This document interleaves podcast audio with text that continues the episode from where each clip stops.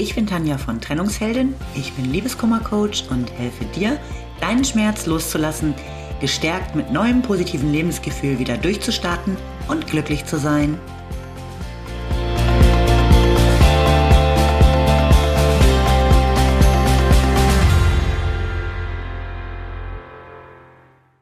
Hallo, schön, dass du wieder da bist. Mein Thema heute, wie redest du eigentlich mit dir? Stell dir vor, ich bin deine Freundin und erzähl dir, dass mir heute Morgen schon zwei Missgeschicke passiert sind. Erst habe ich mir meinen kompletten Kaffee über die weiße Bluse geschüttet und auf dem Weg in die City habe ich mit meinem Auto den Bordstein touchiert und mir einen Reifen platt gefahren. Was sagst du zu mir, wenn ich dir mein Leid über den bisher nicht ganz so gelungenen Tag klage? Also, wenn du eine echt gute Freundin bist, dann baust du mich wahrscheinlich so ein bisschen auf. Erzählst mir, dass dir auch schon so blöde Sachen passiert sind und dass das alles ja gar kein Weltuntergang ist, oder? Wie wahrscheinlich ist es, dass du zu mir sagst, dass es ja wieder völlig klar war, dass bei mir nichts klappt? Und das mit dem Kaffee passt ja auch mal wieder richtig gut ins Bild. Schließlich bin ich ja ständig so tollpatschig. Und überhaupt bin ich ja scheinbar zu doof, einfach mal eine Tasse richtig zu halten. Oder generell einfach mal irgendwas richtig zu machen. Also wenn letzteres tatsächlich deine wahrscheinliche Antwort wäre an eine gute Freundin, solltest du auf jeden Fall nochmal deine Definition von Freundschaft überdenken. Aber ich glaube, so gut wie jeder würde die Freundin ein bisschen trösten und ihr klar machen, dass solche kleinen und großen Ärgernisse jedem passieren. Und jetzt denk bitte mal kurz drüber nach, was du dir selbst sagst, wenn dir sowas passiert. Denn da ist die zweite Variante schon durchaus wahrscheinlicher. Mit uns selbst gehen wir nämlich nicht so verständnis- und liebevoll um.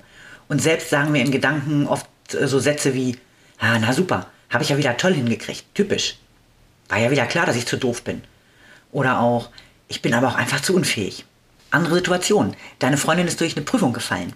Ich gehe davon aus, du tröstest sie und sagst ihr, dass sie es einfach nochmal probieren soll. Sagst du dir selbst das auch? Oder ist da eher die innere Stimme, die dich als äh, Versagerin betitelt und ähm, dich mal gleich so komplett anzweifelt? Unsere Freunde würden wir nie dermaßen fertig machen, wie wir es mit uns selbst oft tun. Verständnis und Mitgefühl sind echt eher Mangelware, wenn es um die eigenen, vermeintlichen Defizite geht. Das hat extrem viel mit dem Thema Selbstliebe zu tun. Wie du mit dir redest, zeigt dir nämlich ziemlich deutlich, wie du dich selbst siehst, was du dir wert bist und somit auch, was du glaubst, anderen wert zu sein. Wenn du geringschätzend mit dir selbst umgehst, dann nimmst du auch viel eher hin, dass andere Menschen ebenso mit dir umgehen. Ist ja irgendwie äh, selbstverständlich, ähm, dass du dir zum Beispiel auch von deinem Partner Respektlosigkeiten gefallen lässt, denn im gleichen Ton sprichst du ja selbst mit dir. Wenn du deine Selbstliebe stärken willst, dann ist der erste Schritt, auf deine Sprache zu achten, wenn du mit dir sprichst. Schau mal genau hin, wie du mit dir selbst umgehst und versuch ganz aktiv immer wieder deine Wortwahl wahrzunehmen. Wenn dir auffällt, dass du echt ganz schön hart mit dir ins Gericht gehst, schieb mal kurz ein Stoppschild ein und überleg dir, ob du das genau so zu deiner Freundin sagen würdest. Wenn nicht, dann denk nochmal gut drüber nach und formulier es um. Worte sind so mächtig und eben nicht nur, wenn wir sie laut aussprechen. Wenn du dich in deinen Gedanken für klein, wertlos und nicht genug hältst, dann zeigt sich das eben auch im Außen. Wenn du dich immer wieder selbst als nicht gut genug bezeichnest, dann gelingen dir deine Vorhaben auch nicht. Es gibt ja dieses schöne Zitat von Henry Ford. Ob du denkst, du kannst es oder du kannst es nicht, in beiden Fällen hast du recht. Und genau so ist es. Trau dir selbst was zu, mach dich nicht klein, indem du dir immer wieder Sätze sagst wie, naja, das kann ich sowieso nicht, dafür bin ich viel zu blöd oder ich habe halt auch nichts Besseres verdient. Denn das wird zu einer selbsterfüllenden Prophezeiung. Und falls du denkst, ich will doch aber jetzt nicht immer selbstsüchtig und egoistisch sein und mich ständig selbst loben. Dann kann ich dich beruhigen. Selbstliebe hat nichts mit Egoismus zu tun. Nur weil du dir selbst auch wichtig bist und ein gesundes Selbstwertgefühl hast, erhebst du dich ja nicht plötzlich über alle anderen und siehst nur noch deine eigenen Bedürfnisse. Aber du lässt zu, dass deine eigenen Bedürfnisse ebenso wichtig sind wie die von anderen. Und zum Thema Selbstloben. Da gibt es ja diese Redewendung, Eigenlob stinkt, die vor allem viele Frauen scheinbar schon mit der Muttermilch aufgesogen haben. Diese Redewendung darfst du gerne und ganz schnell umformulieren in Eigenlob stimmt. Denn es ist völlig okay, sich auch mal selbst zu feiern, wenn man etwas gut hinbekommen hat oder auch einfach nur richtig gut kann.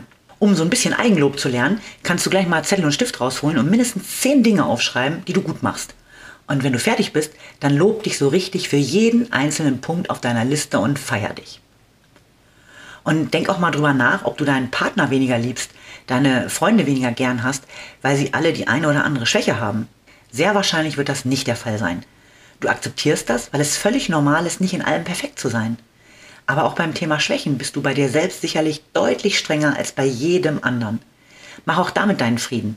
Und wenn es Schwächen gibt an dir, die dich so richtig nerven und die du eigentlich nicht haben willst, verurteile dich nicht hart dafür, sondern überleg liebevoll, wie du etwas daran verändern könntest. Überleg dir, was du deiner Freundin raten würdest, wenn sie dich um Rat dazu fragt.